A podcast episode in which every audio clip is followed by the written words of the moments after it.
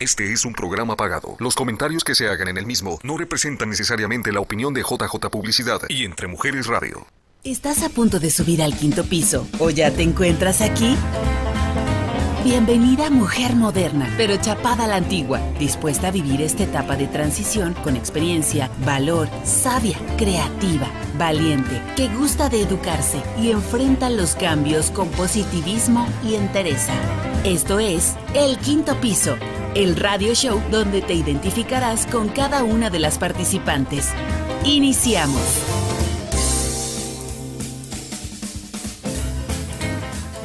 Hoy es jueves, día para subir al quinto piso. ¿Cómo estás el día de hoy? ¿Cómo ha estado tu semana hasta el jueves? Gracias por estar aquí, soy Verónica Acosta y estamos en una emisión más del quinto piso. Y hoy tenemos tres exponentes que nos van a traer unos temas que, bueno, nos van a mover emociones, nos van a motivar para que estemos mejor, más saludables. Vamos a iniciar con Asiria Valenzuela en el camino del héroe y su tema, los bloqueos en la sexualidad. Así que quédate. Después vendrá Guadalupe Payán en su segmento de la mano con Guadalupe y el tema cómo reconocer a una, una relación abusiva. Y para finalizar, pues tenemos a nuestra querida Noemí Feliciano en su segmento Dones Creativos y nos va a hablar de los portadores de la sanidad con nuestra ya conocida huepa Vanessa Santiago. Así que quédate porque el programa va a tener excelente contenido. Iniciamos con nuestro primer segmento. Bienvenidas. Abrimos la puerta de las posibilidades y hoy nos acompaña Asiria Valenzuela con El Camino del Héroe.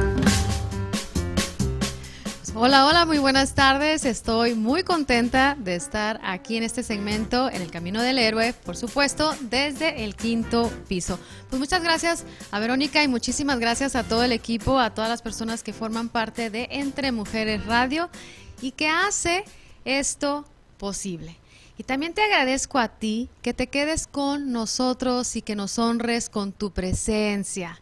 Pues el tema de hoy es es algo que a mí me gusta mucho y me llena muchísimo porque precisamente me ayudó a mí también a sanar, a sanar situaciones relacionadas con la sexualidad. Y vamos a hablar el día de hoy de bloqueos en la sexualidad. Y fíjate, vamos a empezar diciendo que, por supuesto, en la sexualidad tenemos este constante doble mensaje, ¿cierto? Tenemos dobles mensajes constantemente en la sexualidad. Por un lado, tenemos los mensajes de que tenemos que ser buenos o buenas, de que tenemos que ser muy bien portados y que Dios nos va a mirar y que todo aquello y que si el pecado, que si está mal. Y por otro lado, también tenemos todos estos mensajes exactamente opuestos a lo que te acabo de comentar.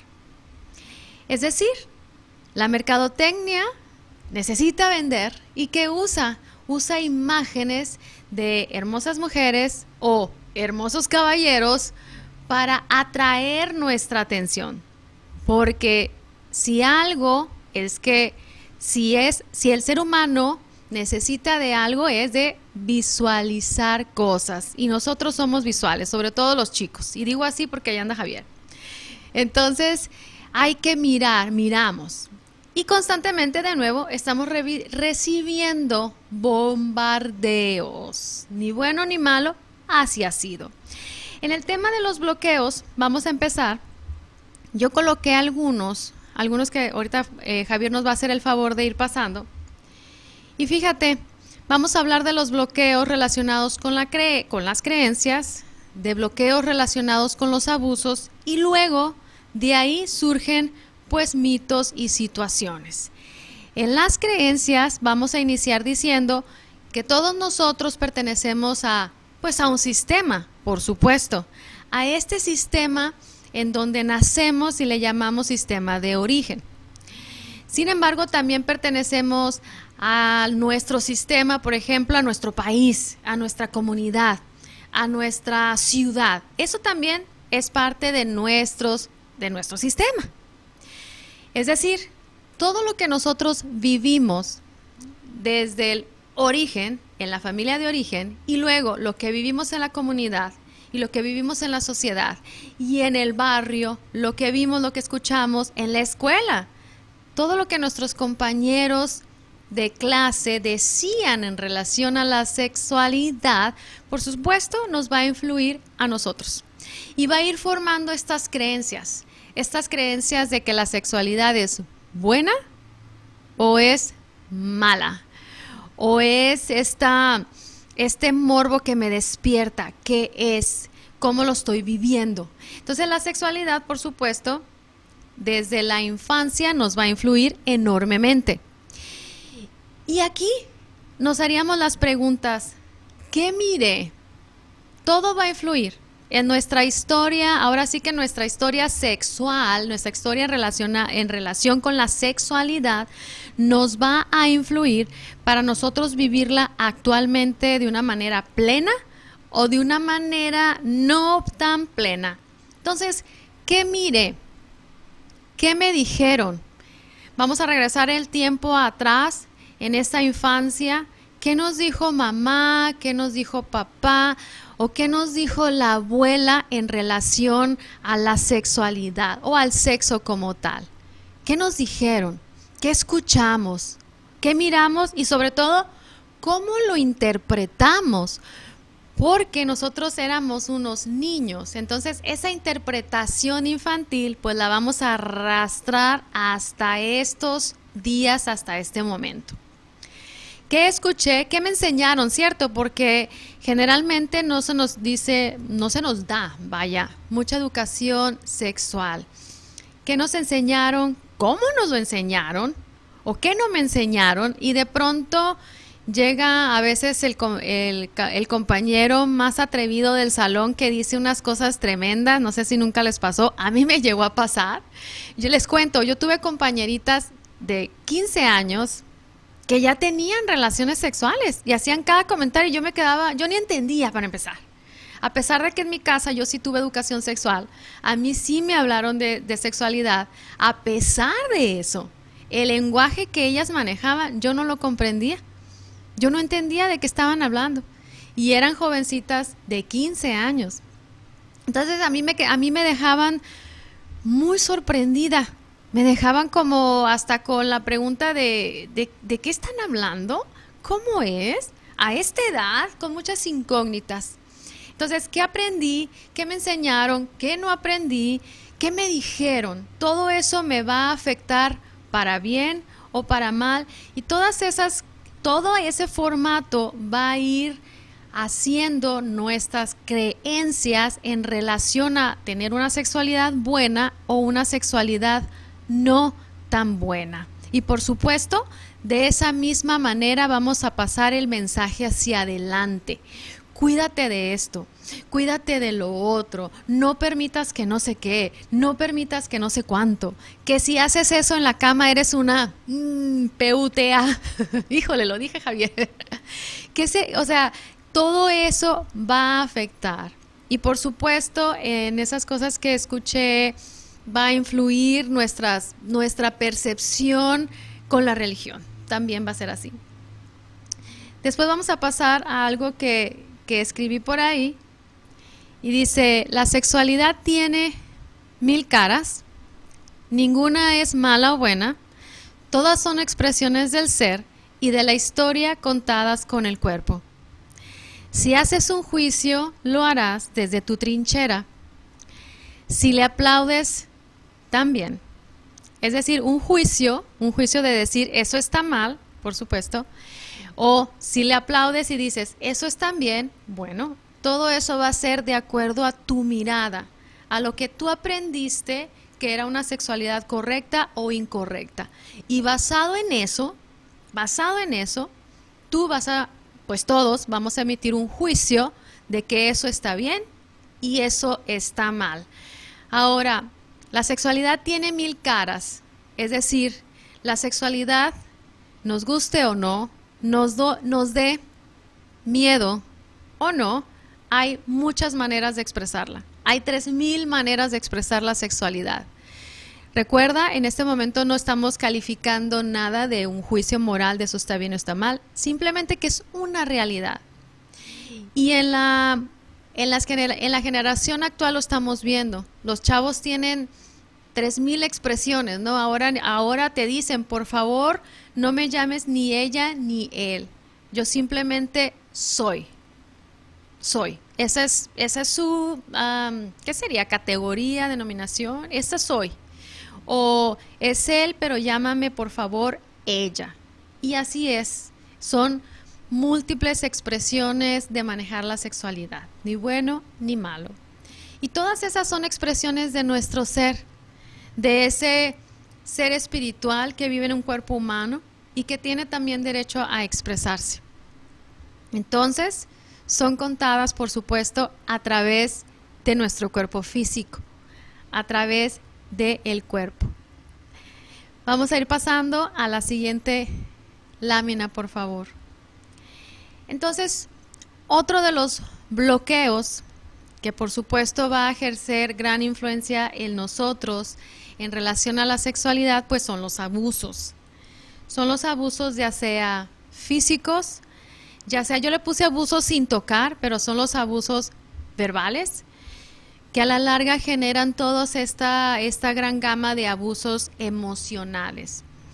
Generalmente lo que nosotros reconocemos como un abuso va a ser el abuso físico como tal, porque es el más obvio, es el que está tangible. Y lo digo obvio y puede ser hasta entrecomillado, ¿eh? porque a veces el hecho de que yo reciba un golpe, a veces la persona no se da cuenta que está siendo víctima de un abuso y por lo tanto tiene un bloqueo.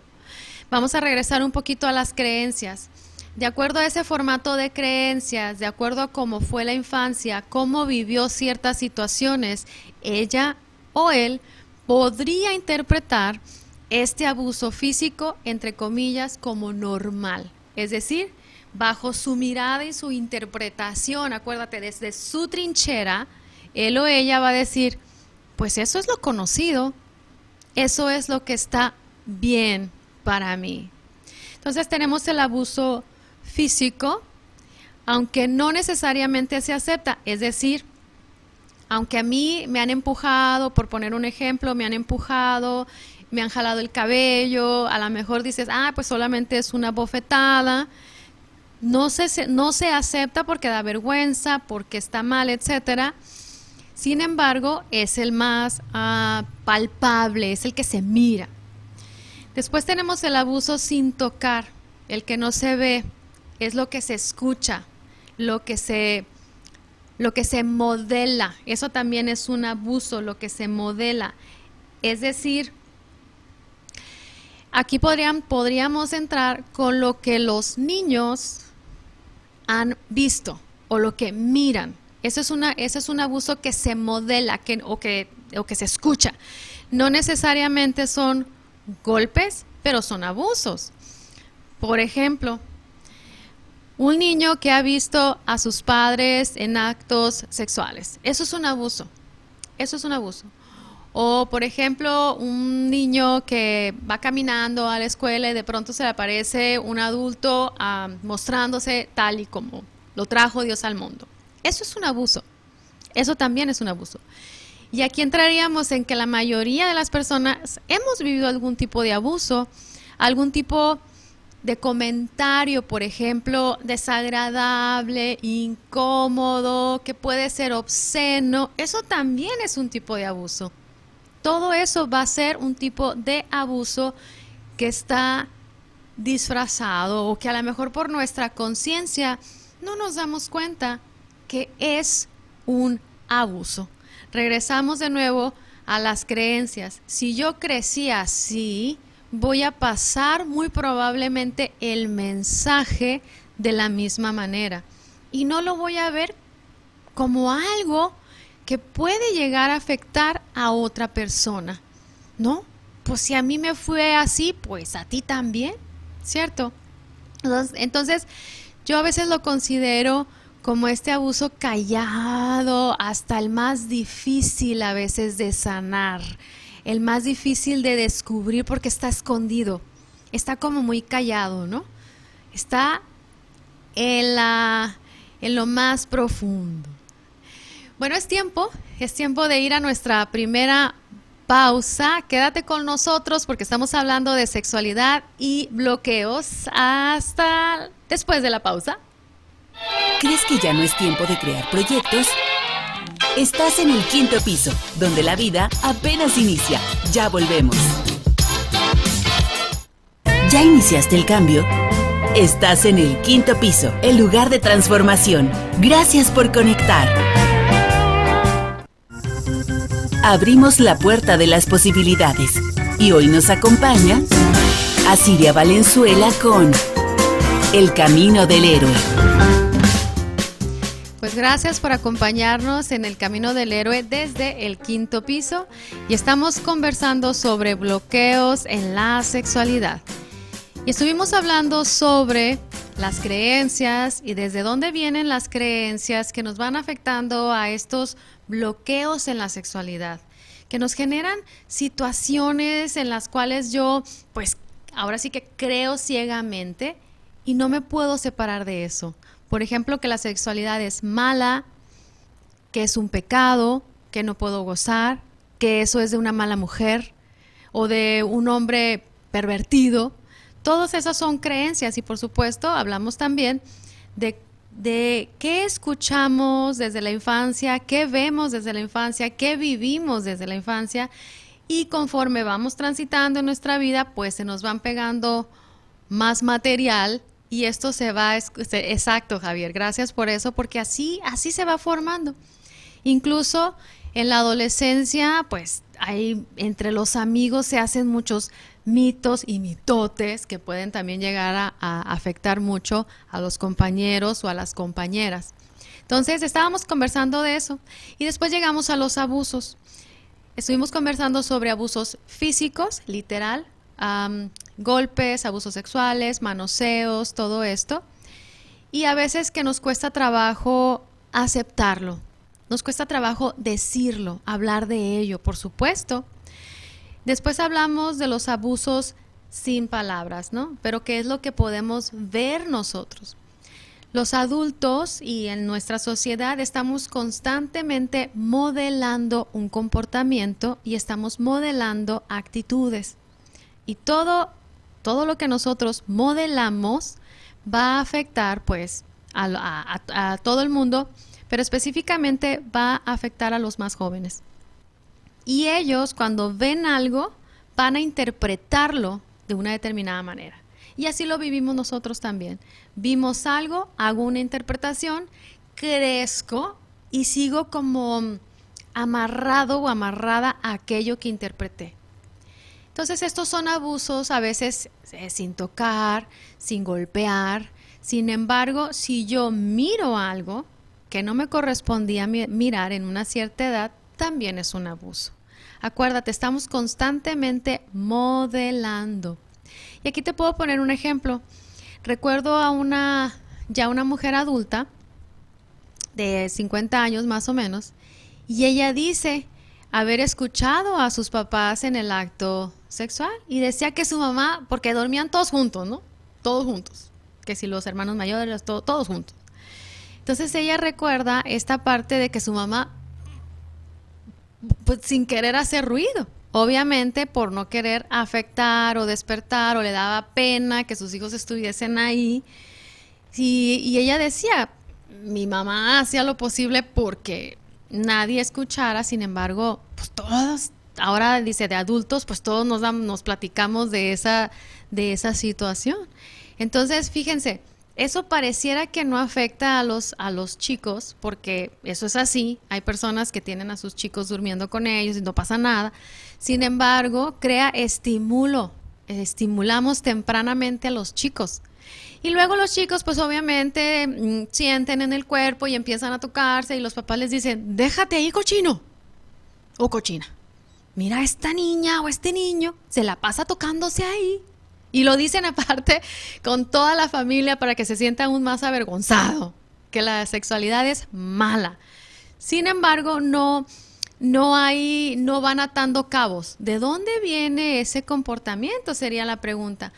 ¿por qué este, eh, nuestro hijo, nuestra hija, está teniendo un comportamiento de sobreestimulación temprana en relación a la sexualidad? ¿Qué está pasando ahí? ¿Qué está mirando o qué está escuchando o qué le pasó? O si es sistémico. También podría ser sistémico. Entonces, es importante observar estos comportamientos y si nosotros lo estamos modelando, pues detenernos si lo estamos modelando hacia tenemos hijos pequeños o bebés que están escuchando, lo estamos modelando, hay que detenernos. Y por supuesto, todo esto va a desencadenar a situaciones emocionales. Voy a ser a lo mejor incapaz de sentir o de conectarme con el otro. Estas actitudes, las palabras me van a lastimar, así como, como el ejemplo que les ponía del chico o la chica y que de pronto la mamá o el papá delante de, de la familia hace el comentario, ¿no? De que mira, este se toca, ay, mira, que no sé qué, o ay, mariquita, no llores, o ay, ta, ta, ta. Entonces esos comentarios nos van a separar un poquito de poderme conectar con el otro, conectarme desde la parte emocional y por lo tanto desde una parte sexual. Se me va a hacer más fácil conectarme a lo mejor solamente desde el cuerpo, pero no una entrega total. Me va a costar trabajo. Y después teníamos los bloqueos sobre los mitos, que creo que de ese no, no te mandé diapositiva, Javier, se me fue el rollo. En estos mitos vamos a decir un, un ejemplo clásico, un ejemplo clásico para ya las mujeres del quinto piso. ¿Qué quiere decir? Que las mujeres después de una determinada edad, pues, o los hombres también, ya no hay sexualidad. La sexualidad se acaba, se apaga, es más, hasta lo vemos como raro. Como si viésemos o supiésemos de personas de la tercera edad que aún están pues activos en la sexualidad, se nos haría como extraño. Como que decimos, ¿ah? ¿Eso pasa? Claro que sigue pasando. Existen mitos en relación cuándo iniciar la sexualidad. Si, si tiene fin también la sexualidad. ¿Tendría fin? ¿Tendría fin la sexualidad? Otros mitos podrían ser, pues que ya las mujeres eh, menopáusicas, exacto, no tiene fin la sexualidad, tiene fin hasta que, hasta que ya tiene, tenemos fin. Los mitos de las mujeres menopáusicas, que si ya no podemos gozar, que si ya no se puede, que si qué va a decir eh, el marido o la marida. Estos mitos sobre que la sexualidad es solo para procrear, para tener hijos y no la usamos para nada más. Eso es un mito también. En un momento, en una oportunidad comenté de que pues entonces Dios era medio cabezón porque nos hizo con, con órganos para gozar más, más allá de, de los hijos, ¿cierto? Entonces, o él se equivocó, o por qué se le habrá ocurrido que nosotros tengamos órganos sexuales solamente para la procreación? ¿Cómo lo ves tú?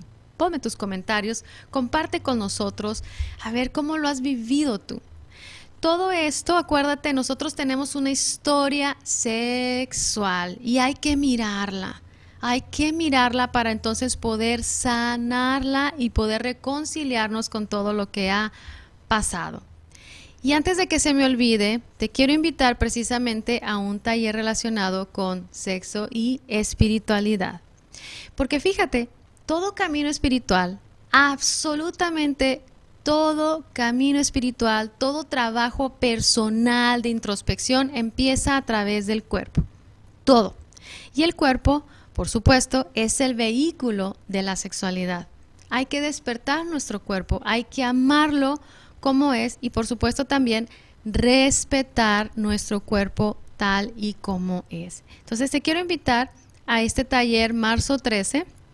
Estaremos trabajando cuatro horas en Urban Wellness y vamos a hablar, vamos a hacer muchas dinámicas relacionadas con el sexo y la espiritualidad y cómo conectarnos de nuevo con nuestro con nuestro ser y con nuestra sexualidad.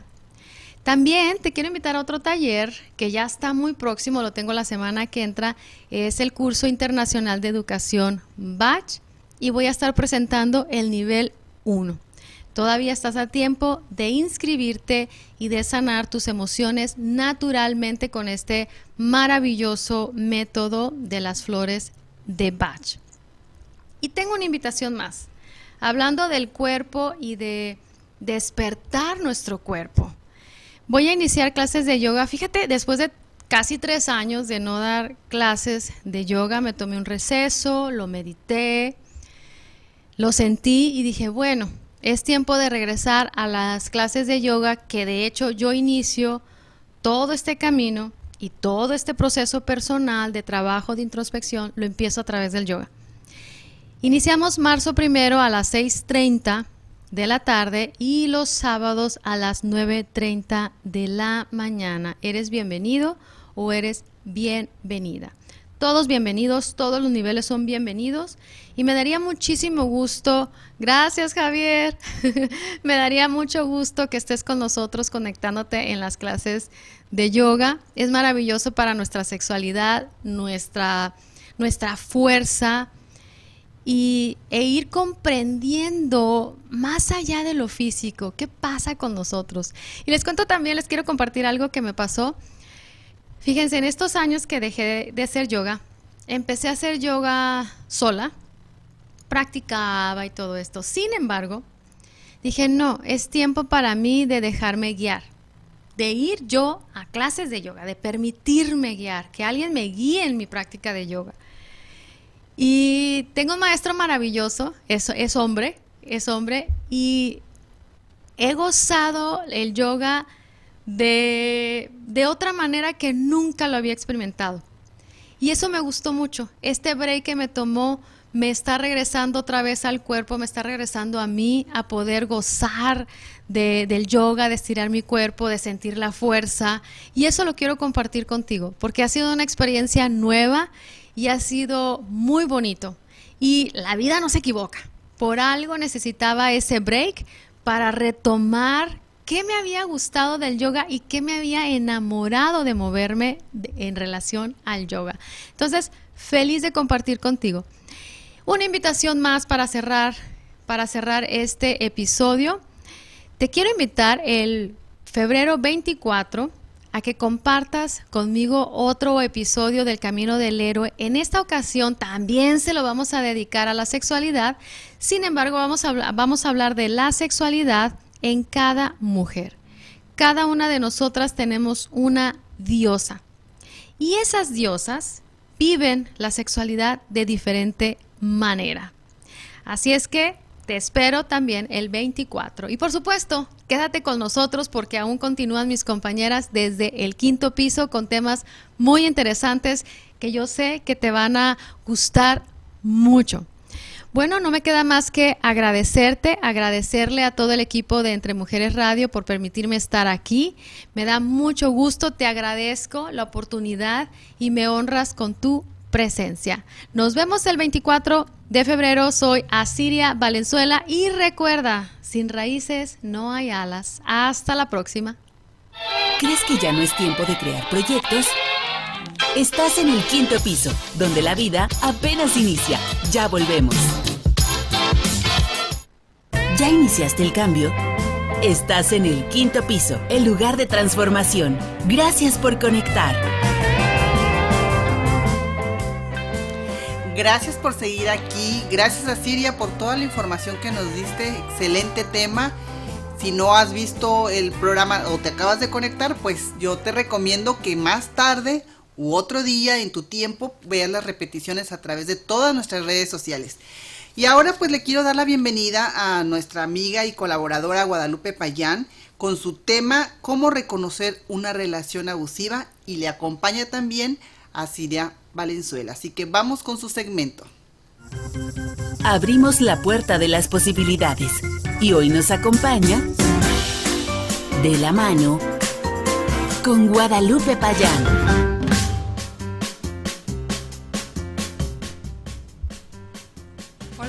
Buenas tardes, buenas noches a todos. ¿Cómo están? Aquí Guadalupe Payán saludándoles este, con un tema y de nuevo eh, de la violencia doméstica. Tenemos una invitada especial, Asiria Valenzuela. Buenas noches, Asiria. Hola, buenas noches. Se me fue el rollo, pero ya les hubiera dicho que me iba a quedar, Guadalupe. no, pues gracias por aceptar la invitación, por quedarte. Este, sabemos que tú eres una experta en la mente humana. Entonces, Muchas gracias. Me, encantaría que nos guiaras un poquito.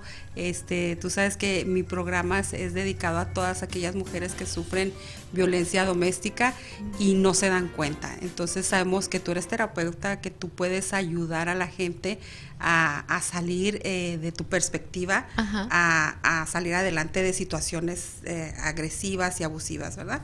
Pero primeramente me gustaría leerles algo sí, antes sí, sí. De, de, llegar. Uh -huh. Este, yo me preguntaba hoy esta mañana, uh, porque a veces juzgamos a las personas, uh -huh. ¿por qué no se va? ¿Por qué se queda? si le están pegando, por qué eh, esta persona, si le están pegando, la están abusando, por qué se queda. Entonces, eh, yo en mis búsquedas y todo eso Ajá. he encontrado a Siria que desgraciadamente la falta de autoestima, Uh -huh. este, pues no existe. Entonces, eso hace que muchas mujeres este, se queden una, porque no se dan cuenta que están siendo violentadas. Uh -huh. eh, yo la otra vez en el otro programa decía que la violencia intrafamiliar es como la humedad. Se va metiendo, o sea, despacito, es como una goterita y no te das cuenta porque en el, en el noviazgo muchas veces todo es Sí. precioso, hermoso y tú dices, ay, qué padre, o sea, la- en mi príncipe azul, ¿verdad? Y llega el momento, la boda, los años y el tiempo y las cosas Y cambian. Entonces, eh, yo te pregunto a ti, ¿por qué se queda una mujer en una relación violenta?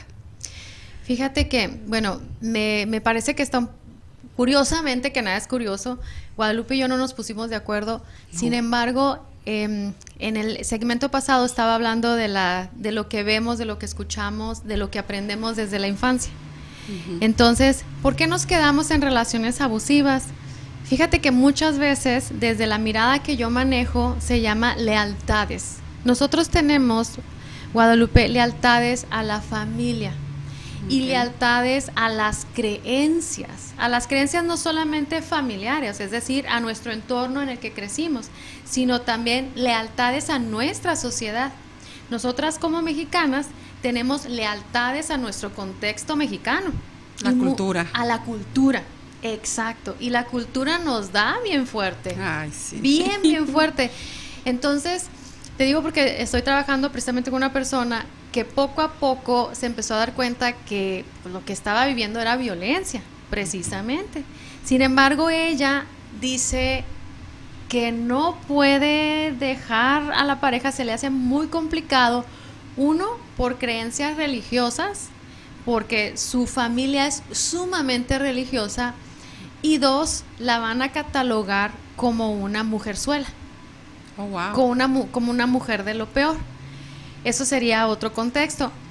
También mencionabas el, eh, la parte de la baja autoestima, el amor propio. Eso es así, eso es algo súper cultural, de que te dicen en, en nuestro país, y, as- y ni bueno ni malo, pero así ha sido, que te dicen, dale al otro, pero es primero el otro y luego tú.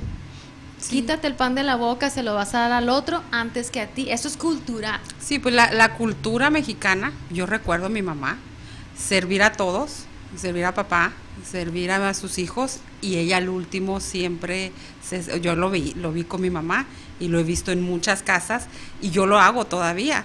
Este, primero sirvo a la familia y que necesitan, que esto, lo otro, y, y uno no se da cuenta que, que también uno tiene hambre, que uno, o sea, nos podemos sentar todos y que todos podemos hacer algo Todos por podemos todos. colaborar. Colaborar, exactamente. Entonces, es cultura. En muchos aspectos es cultura. Yo creo que cada caso es, es particular. ¿eh? Interviene mucho la autoestima, también interviene mucho quién me hace falta a mí. Es decir, desde la infancia yo interpreto algo, ¿cierto? A lo mejor papá o mamá no están accesibles para mí, ¿cierto? Puede ser que mi mamá se murió, se fue, se deprimió, no sé. Entonces, ¿quién me hace falta a mí? ¿Cierto? Me hace falta mi mamá y busco a alguien que empiece a llenar como esos huecos. Y si esa persona se va a ir, es como si yo no lo pudiera soportar. Me regresa a esas memorias infantiles de dolor y no quiero que esa persona se vaya, no quiero que esa persona se, se me deje.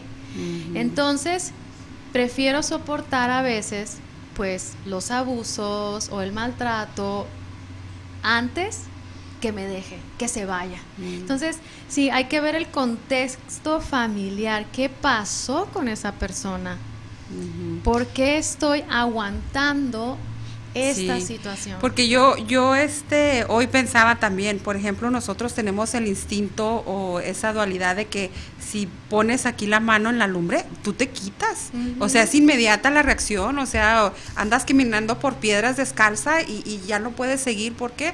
Porque pues te está lastimando. Y yo digo que si, si tenemos ya ese instinto de quitarnos cuando algo nos duele, algo Ajá. nos molesta, ¿por qué, segui- por qué en una relación de pareja, o muchas veces las madres son abusadas por los hijos, o sea, También. eh, sí, yo lo he visto últimamente mucho eso, y yo digo, ¿por qué decir, "Ey, basta? No, me, due- me duele. Claro, fíjate qué bueno que mencionas eso, porque si, ha- si hubo mucho sufrimiento desde que estamos pequeños y ese sufrimiento, yo no, es decir, viví mucho maltrato, vaya, desde bebé, desde la infancia. Y yo ese maltrato no lo trabajo, no lo sano, pues bueno, voy a creer que es normal, uno. Dos, voy a crear una especie de, mm, de coraza e imagínate que estás dormida no vas a estar presente.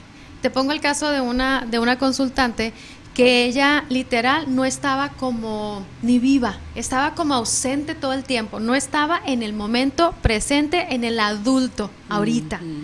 Entonces a ella cada vez le pasaban cosas de todo tipo, desde maltrato, desde los hijos les pasaba esto, les pasaba aquello, porque ella no estaba en el momento presente. ¿Por qué? Porque hay mucho dolor, mucho dolor. Se protegía ella, Exacto. una barrera o algo. Exacto, se protege. Entonces, cuando tú estás protegida así, pues curiosamente no estás sintiendo que estás siendo abusada. No sé si tenga sentido. Sí, y cada sí, vez le subes el volumen, ¿no?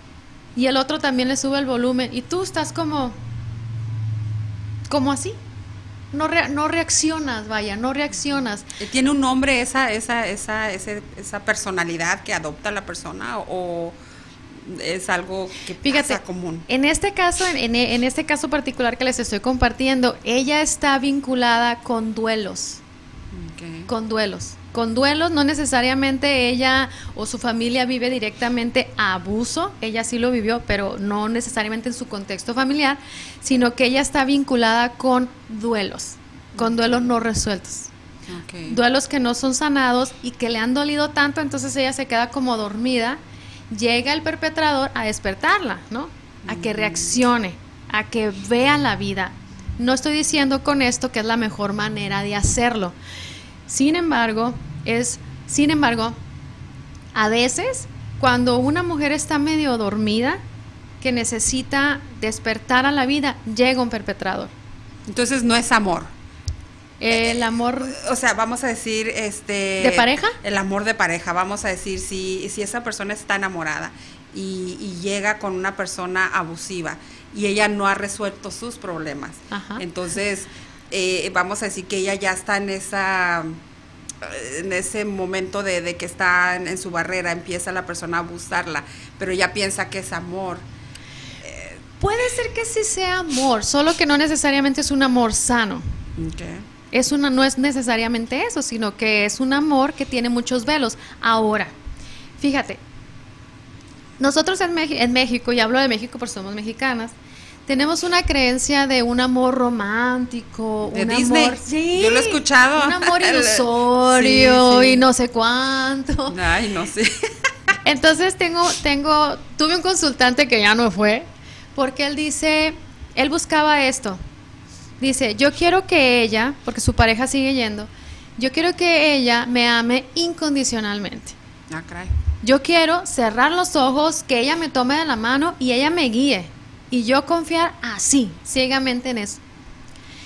Y hacerla feliz y no sé cuánto. Entonces cuando él, te- él describe eso, ¿tú qué miras en eso?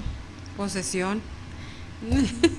Qué inseguridad. Sí, inseguridad. Pero fíjate, los padres, los padres aman a sus hijos incondicionalmente. Son los únicos. El resto de nosotros no, no, no amamos a nadie incondicionalmente. Sin embargo, en el amor romántico, en el amor en este deseo rosa, no sé cuánto decimos, un amor incondicional. Un niño pide un amor incondicional. Claro. Un adulto no. Entonces él es un niño. Exacto, exacto. Él se encuentra en una faceta de exigencia infantil y le dice a ella que lo guíe ciegamente a un amor incondicional. Entonces yo le explicaba, es que eso no se puede. Ni tú la vas a hacer feliz a ella, ni ella a ti. O sea, son dos felicidades que se juntan y se encuentran. Dos adultos que se encuentran. Pero están totalmente desfasados. Ahora, si nos vamos un poquito más profundo, su mamá nunca lo vio. Su mamá tenía otras necesidades, otra historia, y ella andaba por allá y él se quedó como con un amor interrumpido con su madre. Y quería hacerlo con, su- con su pareja. Ajá. Y empezó a ser violento. Entonces, podemos ayudar a nuestros niños ahora. Por ejemplo, eh, esto, lo de la violencia doméstica, es algo, ahora que he estado viendo estadísticas, es algo increíble. Cada minuto en el mundo muere una mujer en manos de su cónyuge, eh, su amante o co- alguien. Entonces yo digo, ¿se puede, podemos eh, corregir esto a estas alturas del partido, de la vida, del siglo XXI? Del planeta. Del planeta, porque yo, yo veo, es increíble, o sea, ¿cómo, cómo Sí. puede morir una mujer cada minuto por esto? Fíjate que yo creo, fíjate, yo creo que mm, es un trabajo que nos corresponde a todos. No es Como un trabajo, ajá, no es un trabajo fácil de hacer. Y hay que mirar también al violentador. Es decir, hay mucha ayuda para la víctima, pero también el que necesita la ayuda es el perpetrador, el que perpetra. Es decir, hay que verlos a los dos. ¿Por qué? Porque ambos necesitan ayuda. ¿Se corrige un perpetrador, un una persona violenta? ¿Se tiene, ¿Tiene remedio? Vamos a decirlo en, en palabras sabias, ¿tienen remedio o, o no? ¿O tiene, no sé, ¿tienen remedio? Yo creo que cada caso es particular, Guadalupe. Aventurarme a decirte, yo creo que sí, solo que es mucho trabajo. Porque para empezar te tienes que dar cuenta de que estás siendo tú un violentador, estás siendo tú un perpetrador.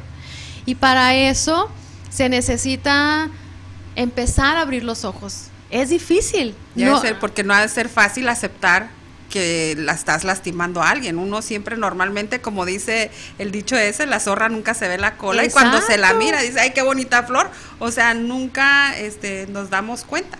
Ajá. Bueno, pues vamos a ir a un corte comercial y ahorita regresamos con esta plática tan sabrosa.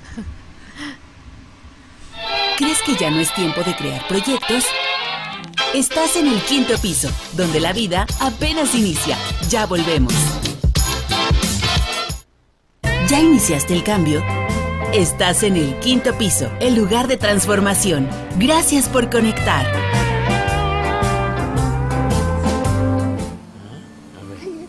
No, no, no, no, pasa, pasa, te- estamos llegando. ¿Ya? ¿Estás lista?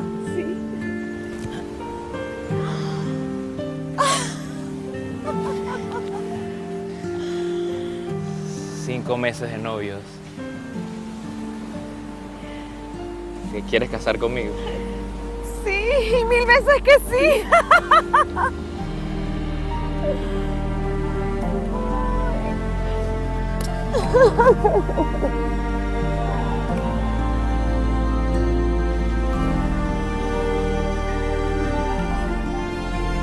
Eh, eh, eh, eh, eh. ¿Cómo estás? Bien. ¿Cómo te fue, eh?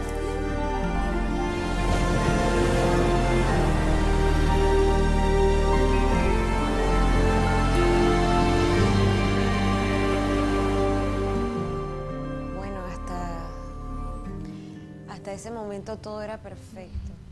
¿Cómo ves? Qué bonito es Qué el amor, ¿no? sí. Es, es- es muy bonito, muy Sí, bonito sí. cuando te casas ilusionada, cuando vas este con esa persona de la mano que piensas que va a ser para toda tu vida.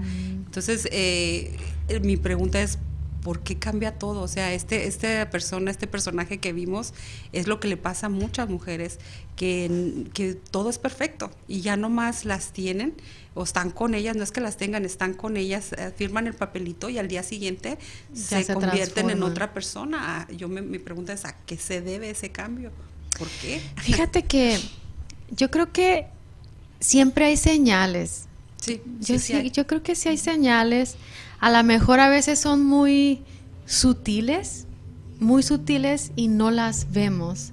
Estas, estas sutilezas se nos pueden escapar, como lo decías, ese humito que empieza como a entrar por abajo de la puerta, ¿no? Cosas tan sencillas como comentarios de, ¿a quién te llamó? Me explico, que estás en el teléfono, tú o ves un texto y, ¿quién es? O que se asoman, O casi que sea- tiran el pescuezo hasta allá.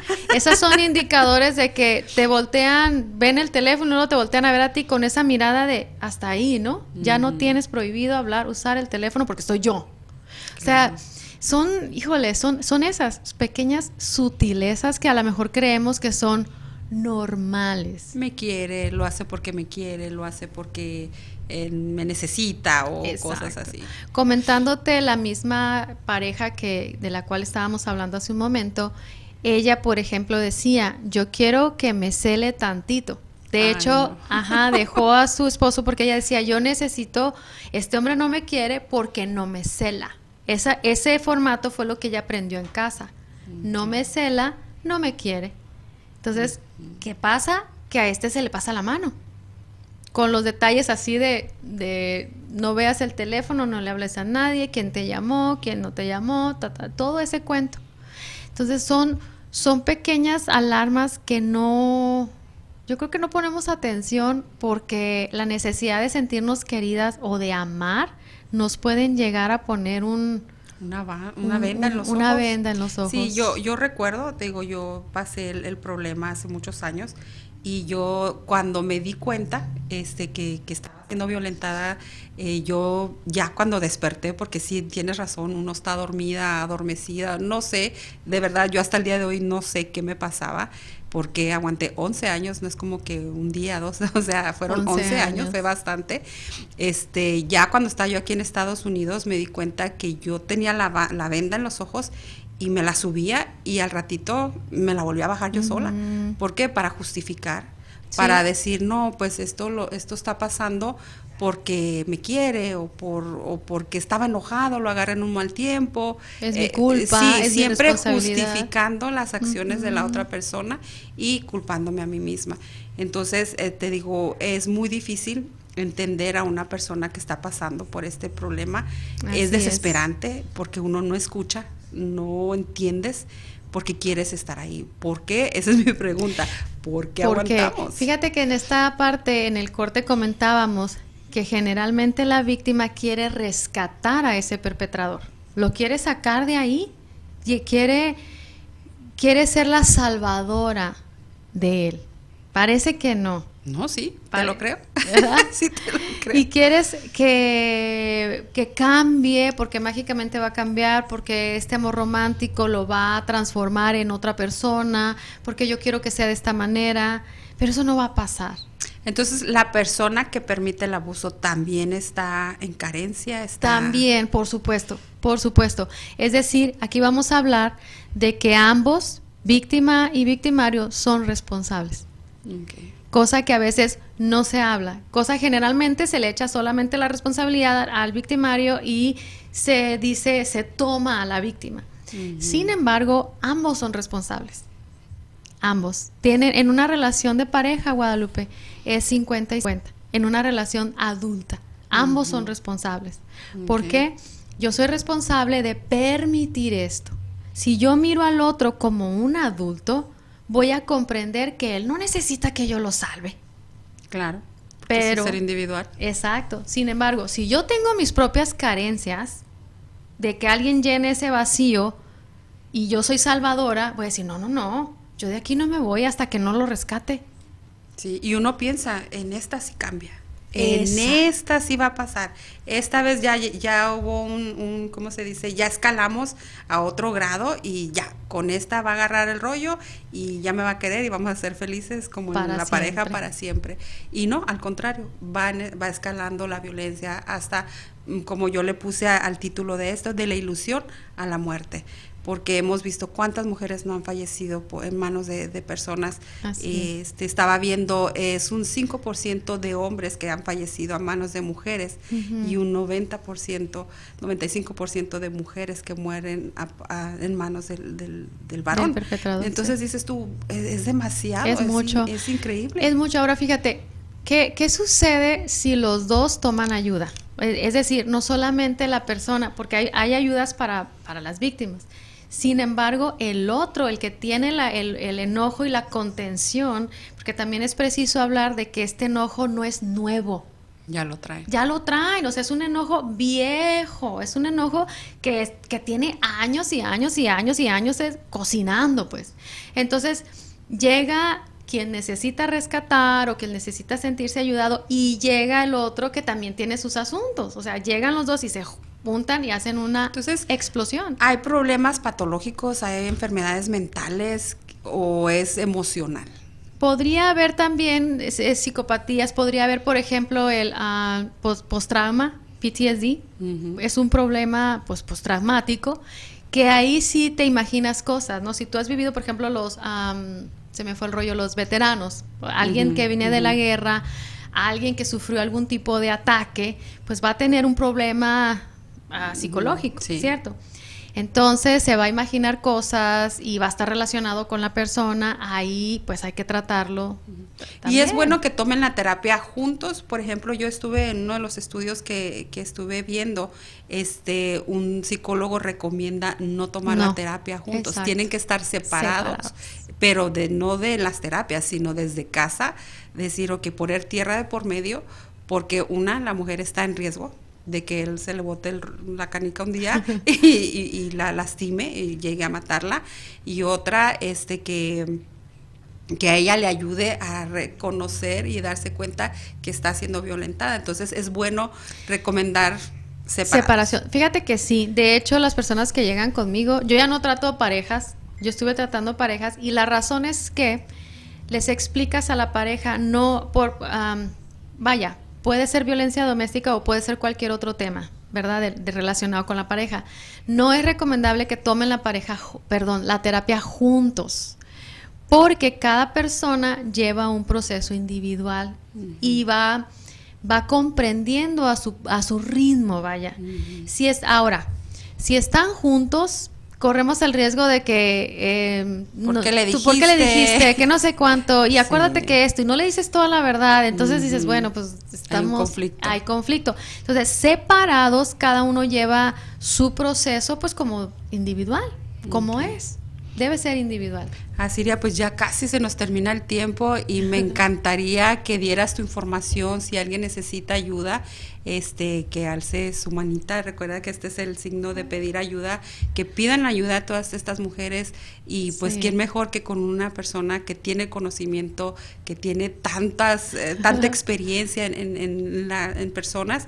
Me gustaría que des tu información, que te busquen y, y pidan ayuda. Muchas gracias. Bueno, me puedes contactar a, a Siria Valenzuela eh, por Facebook, así estoy a Siria Valenzuela, o mi, paja- mi página de internet es www.terapiasistemicausa.com y Javier nos hizo el favor de colocarla ahí y con mucho gusto mándame un mensaje y estoy a tu servicio. Ok, y si están en peligro, pues 911. 911. Marquen al 911, no duden en denunciar. La denuncia creo que puede salvar vidas. Así es. Bueno, pues buenas noches, Asiria. Gracias. Mucho gusto que estés conmigo. ¿Crees que ya no es tiempo de crear proyectos? Estás en el quinto piso, donde la vida apenas inicia. Ya volvemos. ¿Ya iniciaste el cambio? Estás en el quinto piso, el lugar de transformación. Gracias por conectar. Qué gran tema nos dieron el día de hoy Guadalupe Payán y Asiria Valenzuela. Ya les dije que necesitan una otra media hora más. ¿Tú qué piensas? Que este tema da para mucho, mucho de hablar. Y bueno, pues vamos a presentar a nuestra siguiente colaboradora, Noemí Feliciano, en su segmento Dones Creativos. Y hoy nos visita alguien que ya tenía mucho tiempo que no venía y que ya la extrañamos. eh, mm, Vanessa Santiago y nos van a desarrollar el tema los portadores de la sanidad. Continuamos. Abrimos la puerta de las posibilidades y hoy nos acompaña Noemi Feliciano con Dones Creativos. Hola, ¿cómo están todos hoy? Ah, bienvenidos al quinto piso. Ya saben que estamos en el mes del amor y quiero darle un saludo cariñoso a Javier y a Verónica y a mi familia de conductores de Entre Mujeres Radios. También quiero mandarle un saludo a mi amiga Samira Yavar por ponerme esta idea de ser conductora en la cabeza. Hoy tengo una invitada súper especial para mí porque el sábado pasado cumplimos dos años de conocernos. Hoy tengo como invitada a Vanessa Santiago de Wepafet con sus consejos alimenticios y productos me ayudó a llegar a este estado de salud en que me encuentro hoy. Estoy llena de energía, fuerte como un roble y luciendo esta melena. Bueno, eh, bienvenida a Vanessa al quinto piso. Estás haciendo una paradita aquí y te voy a ceder la palabra para que tú digas quién tú eres. Gracias, gracias, gracias por invitarme. Estoy bien emocionada. Ah. Estaba loca por venir a tu show. Eh, pues sí, como dijiste, mi nombre es Vanessa Santiago, soy la creadora de Wepa Fit y me enfoco a ayudar a las amas de casa, desde amas de casa a mujeres de negocio, a crear ese balance en lo que es eh, las responsabilidades que tenemos y tener una buena salud. Así que vamos desde planes de nutrición, tips de ejercicio, recetas más saludables, cómo alimentar a los niños, todo lo que todo lo que pueda ayudar a una mujer a estar sana, positiva y feliz. Bueno, gracias Vanessa por presentarte. Miren, le tengo una sorpresa. El tema de hoy es los portadores de la sanidad. Y es dedicado a todas las personas que son escogidas para ser los que nos ayudan a cuidar de nuestra salud física, ya que un cuerpo sano puede convertirse en una mente y un espíritu sano. Hoy descubriremos qué es lo que motiva a ciertas personas a destacar ese don. Como saben, aquí hablamos de los dones y de los talentos. Y yo encuentro a Vanessa una mujer bien preparada y entregada a lo que hace. Cuéntanos, ¿qué te inspiró a iniciar ese camino que te llevó a donde te encuentras hoy? Wow, qué pregunta. Fíjate, es, yo mm, desde muy temprana edad me gustaba mucho leer sobre nutrición, pero una cosa que me llamó mucho la atención fue la salud de mis abuelitos. En mi familia, mi abuela tenía diabetes, mi abuelo de parte de padre eh, padecía de sobrepeso y murieron a una edad bien temprana. Eh, vi también cómo se había afectado su calidad de vida y yo me pasaba como que visitando en los hospitales, o sea, desde niña estaba como de hospital en hospital. Y en ese momento yo dije, yo necesito, yo decidí, y lo que tenía eran unos 10 años, 11 años, cuando mi abuelita murió, eh, que yo no quería estar así. Entonces yo sabía lo que era el tema de la diabetes o empecé a leer más de la diabetes, qué suplementos podía tomar, qué si hacer ejercicio. Así que desde bien temprana edad a mí lo que me motivó fue más eh, ver la, por lo que estaba pasando mi familia y qué yo podía hacer para no pasar por eso. Bueno, me encanta esa historia porque una de las, ah, de las cosas que me atrajo a ti, Vanessa, fue tu historia. Al, a yo saber que tú habías lidiado con personas diabéticas y personas con enfermedades que como el asma, las alergias y todo eso, que era algo que me ha llegado, como vieron en la en la foto anteriormente, ¿verdad? Que estaba peloncita. Y miren ahora, tengo una melena. So, eh, imagínense lo que puede hacer un cambio de salud. El, cambio, la salud se va, se refleja en todo. Mm, exactamente. en el caso tuyo, las personas ven el cambio de, por lo menos lo que se ve afuera, que es tu cabellera y tu piel. Pero no sabes los cambios que ocurrieron por dentro. Bueno, exactamente. Soy una mujer que tengo, voy a cumplir 66 años. Y mi piel, ah, para los que me conocen eh, eh, en persona, es bastante tersa para una mujer de mi edad. no tengo mis extremidades hinchadas y ah, como pueden ver, otra vez, referencia a mi melena, pelo que porque se me estaba cayendo el pelo. Entonces yo lo que decidí fue buscarme a alguien que me asesorara.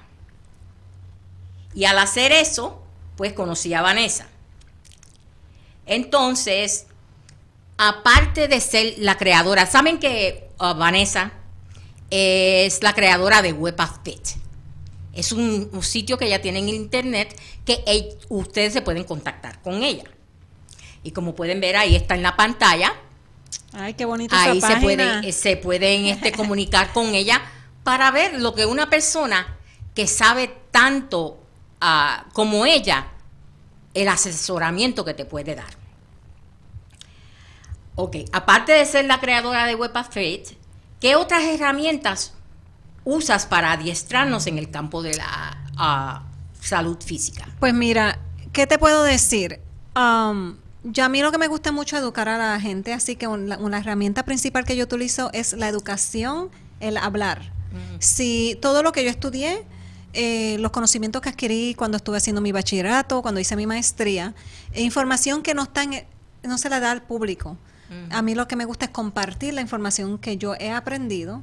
Eh, también me eduqué en educación física, así que soy entrenadora personal. Ayudo a las personas también a desarrollar planes de ejercicios o darle ideas de cómo mantenerse fit, eh, desarrollar una aptitud física a través del ejercicio y también este con productos naturales. Incluyo los productos naturales, que son frutas y vegetales mejor que orgánicos, que ayuda a las personas a desintoxicar el cuerpo y rejuvenecerlo.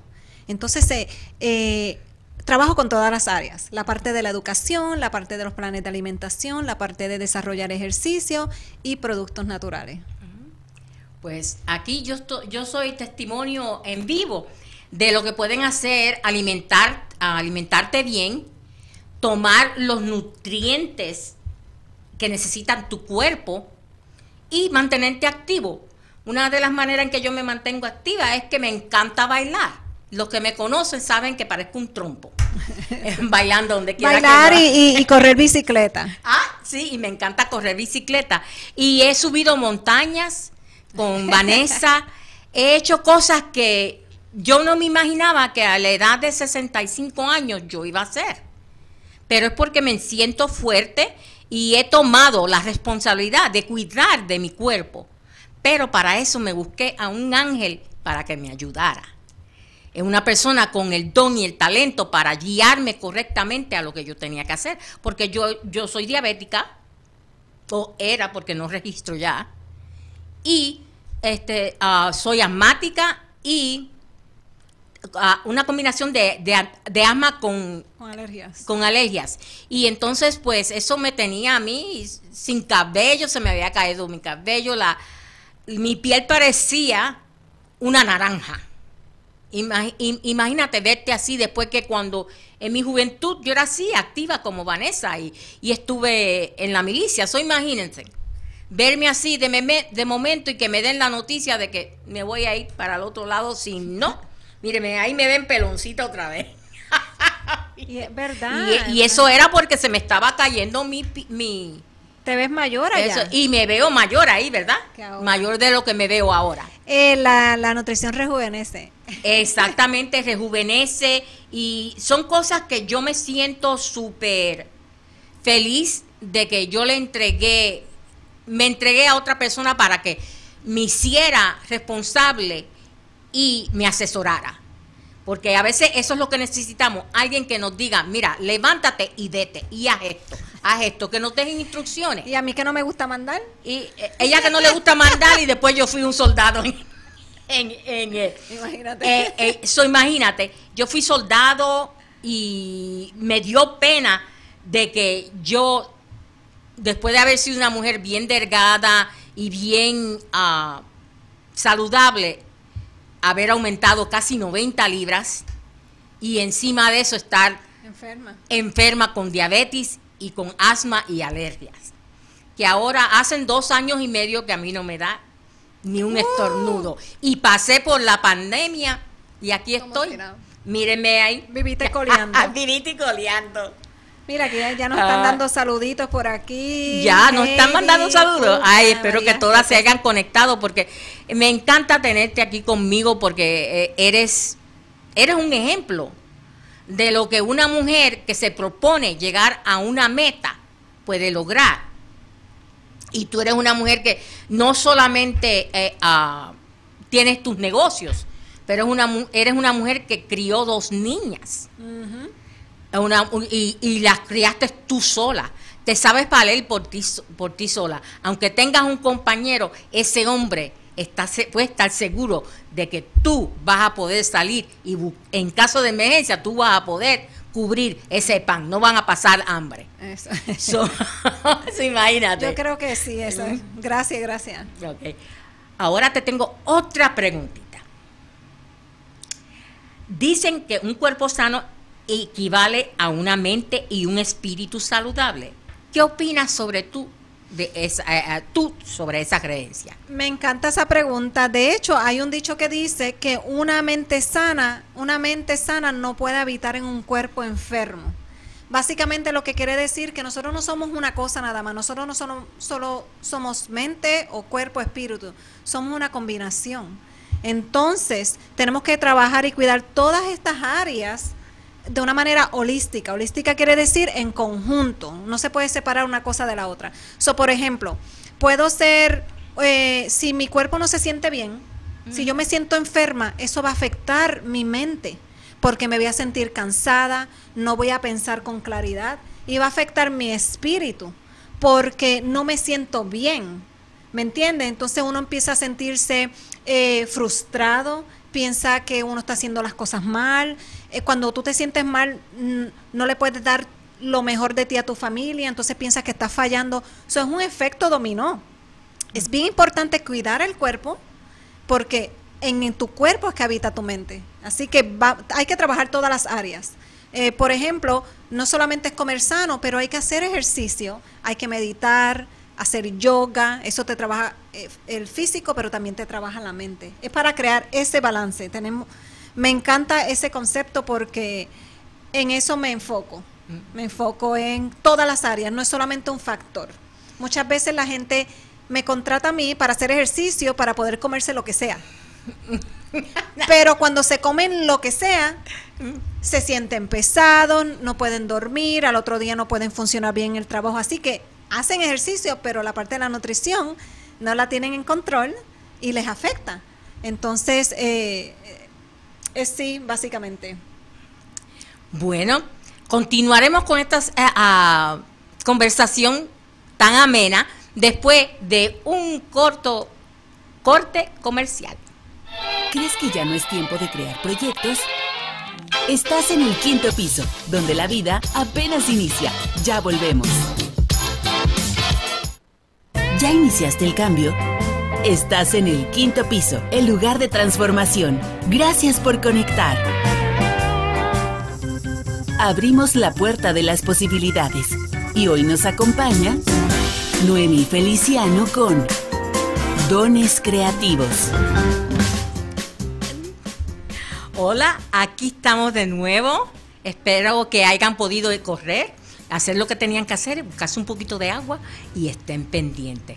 Porque ahora voy a tener una pequeña conversación aquí con Vanessa, que primero que nada quiero darte las gracias por dejarme estar en tu vida. Y yo estoy encantada de que estés en la mía. Y te agradezco muchísimo que te hayas ocupado un poquito más allá que a veces porque me has ayudado en muchas cosas y no me deja que no me deja descansar. Y eso yo trato de participar en, todo lo que tú haces y eso porque te admiro. Eh, te admiro como una mujer que ah, cuando se propone algo lo cumple y que tienes metas. Me has llevado a sitios, pertenemos, pertenecemos las dos a una organización que se llama Creando Alianzas y conocí, entré a esa a organización por Vanessa, que ella fue la que me llevó. Y también ha sido un, tiro, un sitio donde yo he podido crecer también ah, personalmente y profesionalmente. Y encima de eso, pues me mantengo a la, a, la par con ella. La invité para velarla. Exactamente. Me invitó para, para mantener los ojos encima.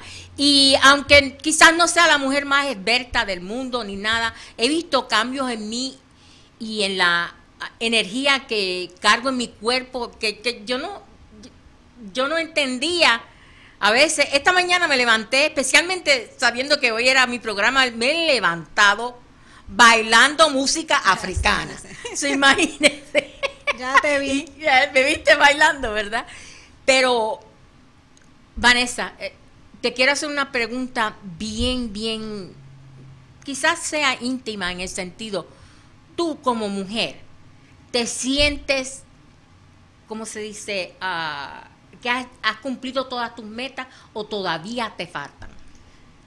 Ah, esa pregunta no me la habíamos practicado. no,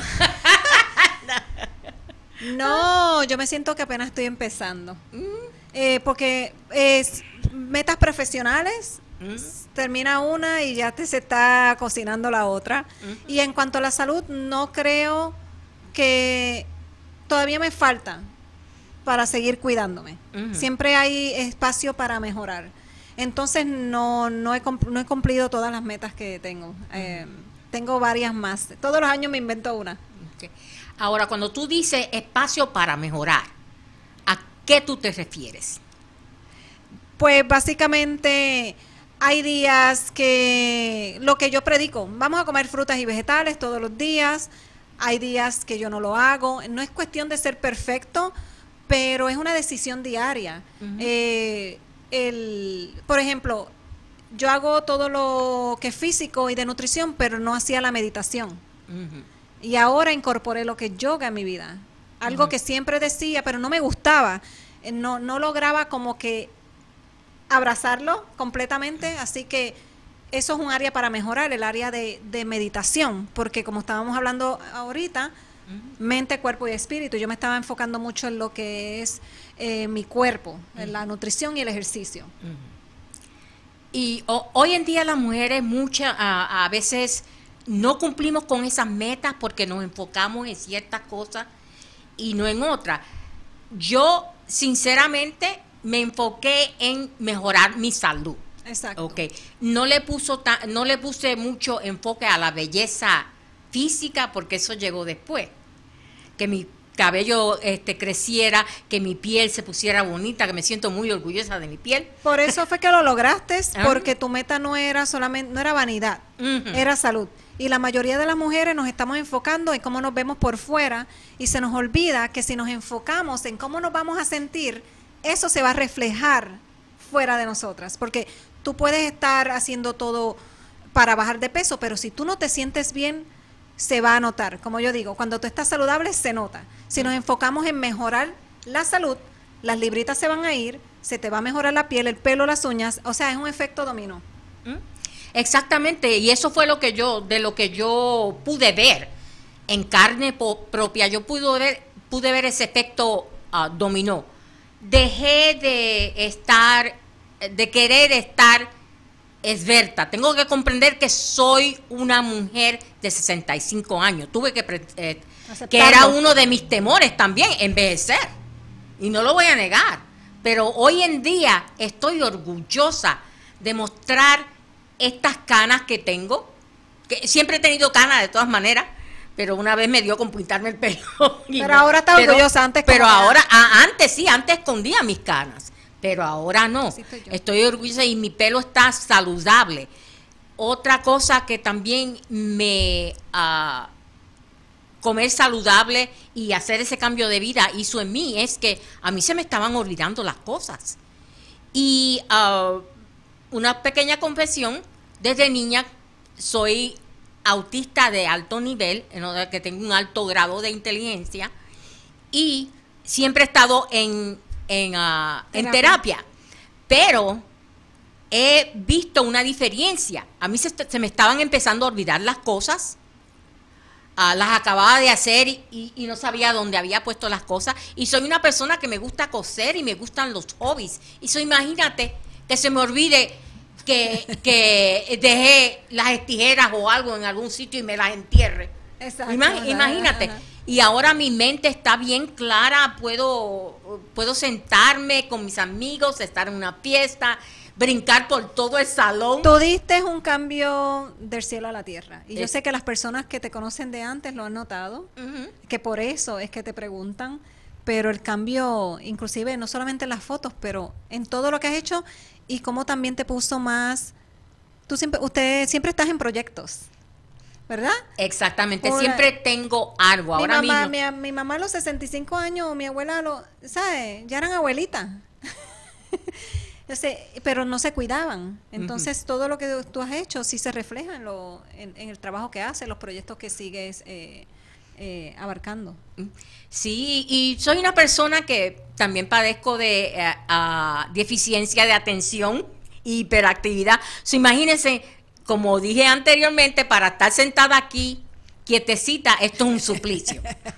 eh, para mí. Y yo creía que yo no iba a poder ahora que estoy entrando en mi segunda, eh, en la, en la segunda parte de, En el sexto piso. eh, en el sexto piso. No, ya yo estoy, eh, bajé al quinto, pero ya yo estoy en el sexto piso y voy por la mitad. Pero oh, me he dado cuenta que al yo hacer esos cambios, pude hacer un cambio enorme en mi vida. Yo ahora mismo en mi computadora en mi casa tengo, estoy escribiendo tres libros distintos. He sido comisionada para escribirle la autobiografía a una amiga. Tengo un libro de cocina y mi segundo tomo de, de y, lo- los... lo- ah, y los negocios y los otros inventos que la gente no Oh, sabe. y los otros inventos, pero esos me los callo. Aquí. Pero al yo hacer, a, yo tomar esa decisión de cuidar mi cuerpo, porque mi cuerpo, y yo esto lo creo desde pequeña, me lo enseñaron desde pequeña, mi cuerpo es el templo de mi mente, mi alma y mi espíritu. Sin esas tres cosas, esto es lo que es, es un, armario, un carapacho. No podemos, oh my God, mira, me encontraron. Así mismito, ese fue mi ejercicio esta mañana. Eso fue esta mañana. Ay, Virgen, este Javier no se le escapa una. No Yo bailo, yo hago ejercicio a música africana. Llama No puede poner nada en las redes sociales que. Javier lo encuentra rápido. Ajá. Ay, gracias. Javier por presentar eso. Pero eso era lo que yo estaba haciendo esta ¿Yo mañana. te puedo hacer una pregunta? Sí, mi amor. Bueno, si no nos da tiempo, pues lo hacemos aparte dos. Mm. Es a propósito. Sí. Entonces, yo tengo la curiosidad. ¿Esto que yo hago es un don o es un talento? En ti es un don. Porque desde pequeña ya tú traías ese hormiguero encima. Ahora, derribado de ese don están tus talentos, que aprendiste, fuiste a la escuela, estudiaste, te envolviste en el ambiente De lo que ya tenía. de, de lo que ya está establecido para tú aprender más. El, el- el ambiente tam- a- ayudó a forjar ese don. So, a eso es lo que yo me refiero. Son, son casi paralelos, pero ya el don es algo que viene innato contigo. Tú naciste con eso. Sí, porque y los talentos usualmente son desarrollados al ambiente. Ok, ok. Ahora entiendo, sí, porque en un, un tiempo o yo me levanto pensando en nutrición, me acuesto pensando en nutrición, en lo que voy a hacer, en lo que voy a decir, en lo que voy a compartir. Y siempre he sido así, mucho antes de, de estudiar. Yo Exactamente. decía, ¿por qué? ¿Por qué me paso pensando en esto? ok. So, eh, esa es la explicación para eso y ya mucha gente me mandan ese mensajito. ¿Cuál es la diferencia? Y uno no es menos que el otro. Lo único que el segundo puede ser acondicionado por el ambiente en que tú vives. ¿ok? Exacto, Ya el, don en sí viene contigo, es algo que ya tú traes en tu, es innato a ti, viene ya en tus genes. Ok. Bueno, estamos acercándose aquí al final del programa y quiero decirle a todos los que se conectaron muchas gracias. Y para despedirme quiero que se acuerden que nadie viene al mundo indefenso. Todos tenemos un don, talento o un ser que ha sido escogido para cuidar de los demás. Y ella es uno de esos seres. Oh. Cuiden su corazón. en Cuiden este su mes. corazón, ¿ok? Gracias. Todavía queda un poquito más. Bueno, por lo menos no nos cortaron más. a mitad. No lo cortamos a, mi- a la mitad. mitad y se lo, y le paso la palabra a Verónica. Gracias, Gracias, Mimi, Verónica. Gracias, Vanessa, por traer estos temas de, tan importantes de salud y sobre todo por motivarnos, Noemi, porque a, a, tu edad y que tengas todavía ese ánimo y esa energía para desarrollar tantos proyectos, de verdad que es admirable. Gracias a las dos, muy buenas noches. Y bueno, pues nos quedamos eh, un poquito más eh, contigo porque tengo algo bien importante que comentarte el día de hoy. Como ya habrás visto en las redes sociales, eh, Javier y yo lanzamos este proyecto que se llama Decibel Academia y el, a fin de mes de, enero graduamos a tres futuras comunicadoras. Entonces el día de hoy te quiero invitar a que te integres a este gran proyecto que tenemos. Ya las inscripciones están abiertas eh, eh, iniciamos el 12 de marzo con este proyecto donde vas, si te integras vas a, a, tomar 20 horas de clases y 12 horas de prácticas. ¿Para qué es esto? Pues para que mejores tus habilidades de hablar al micrófono, pierdas el miedo de hablar en público, puedas tener un argumento más convincente para la hora que tú te enfrentes a un público. Pueden ser tus empleados o puedes dar una conferencia o a lo mejor quieres ser un presentador o tener un proyecto de radio. Ahí tenemos a, las tres graduadas que están haciendo las cosas muy bien y las vamos a seguir viendo en las redes sociales porque esto es parte de la práctica. Así que si tú te quieres integrar, ahí está la información. Eh, estoy a tus órdenes para lo que las dudas que tengas y te puedas registrar con tiempo. Iniciamos, como te digo, es el sábado 12 de marzo y son tres sábados consecutivos. Sé que es intensivo, pero sé también que es una experiencia que te va a servir, sobre todo si estás en las redes sociales. Y bueno, aparte de eso, miren, ahí están algunos de nuestros maestros, algunas de las eh, dinámicas que pusimos. Yo también me puse un poco como alumna porque quería probar también esta parte. Yo sé que a mí me hace falta mucho todavía, pero nunca es tarde para aprender y, si tú eres una persona que te gustaría a lo mejor vivir la experiencia, pues intégrate con nosotros. Pero este mes, antes de este curso, tenemos un taller para también para que puedas eh, tener más confianza a la hora de estar frente a una cámara, ya puede ser de video o una cámara fotográfica. Eh, la modelo internacional Franchella Ulises y la fotógrafa Karina Córdoba nos están apoyando en este proyecto de Mujer Posa tus Virtudes Segura frente a la cámara. Es un taller de cuatro horas en domingo, eh, en la mañana de 10 a 2 y nos vamos a divertir, como digo yo, como enanas, porque si tú no has vivido la experiencia de una, de una sesión fotográfica, aquí lo vas a lograr porque en las primeras horas, te, eh, Franchella te va a, mostrar cómo te puedes parar ante una cámara, cómo puedes eh, poner ciertas partes del cuerpo que puedes ocultar si, si estás, dices, bueno, es que yo tengo pancita o es que el brazo lo tengo muy grueso o qué sé yo, todas las inseguridades que tenemos las mujeres, ella te puede ayudar. El otro día ya me dio un tip, el día que vino con Iván, nos tomamos una foto, eh, ella la tiene en sus redes sociales y le dije, a ver, dame el primer tip y me dice, la pierna larga. Entonces ya aprendí que para que me vea yo más alta, tengo que poner la pierna de cierta manera. Entonces, como eso vas a aprender muchísimas cosas más en este, en este taller y vamos a culminarla con una sesión fotográfica en donde tú vas a traer tu outfit con el, el atuendo que quieras mostrar ya una vez aprendidas estas, estas poses y te vas a poder llevar estas fotografías profesionales para que las tengas en tu portafolio personal y cuando alguien te pide una foto más seria, más profesional, bueno, pues ahí va a estar el trabajo. Así que regístrate, ya tenemos también el cupo limitado, eh, nos quedan pocos espacios, así que ahí está el teléfono, llámame, mándame un mensaje de texto, un WhatsApp, lo que sea más conveniente para ti. Y bueno, pues muchísimas gracias por haber estado aquí. El día de hoy aprendimos muchísimo sobre muchos temas. Si te lo perdiste y estás viendo el final de esta transmisión, yo te recomiendo que la vuelvas a repetir. Soy Verónica Acosta y te veo la próxima semana aquí en el quinto piso. Hasta pronto. Hoy hemos reído, llorado, reflexionado, pero sobre todo, nos hemos inspirado para vivir esta etapa en plenitud.